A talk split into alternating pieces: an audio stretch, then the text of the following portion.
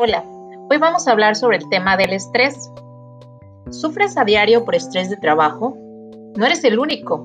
En México, la mayoría de las personas que laboran en un corporativo están estresadas y por si fuera poco, es el país en donde más estrés existe.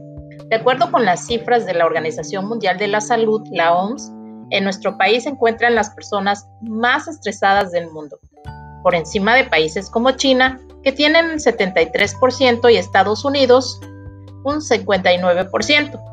Con el 75%, México se pone a la cabeza de la lista de países con más estrés laboral y al formar parte de la vida cotidiana de los habitantes, ese porcentaje padece del síndrome de burnout o fatiga por estrés laboral.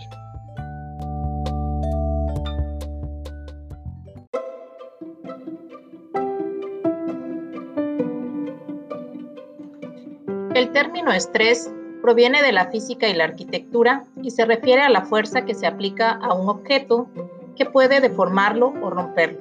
En la psicología, estrés suele hacer referencia a ciertos acontecimientos en los cuales nos encontramos con situaciones que implican demandas fuertes para el individuo que puedan agotar sus recursos de afrontamiento. Concepto de, estrés. El estrés puede ser definido como el proceso que se inicia ante un conjunto de demandas ambientales que recibe el individuo a las cuales debe dar una respuesta adecuada, poniendo en marcha sus recursos de afrontamiento.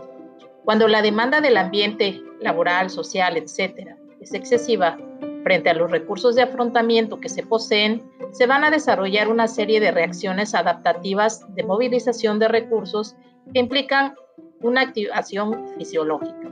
Esta reacción de estrés incluye una serie de reacciones emocionales negativas muy desagradables, de las cuales las más importantes son la ansiedad, la ira y la depresión.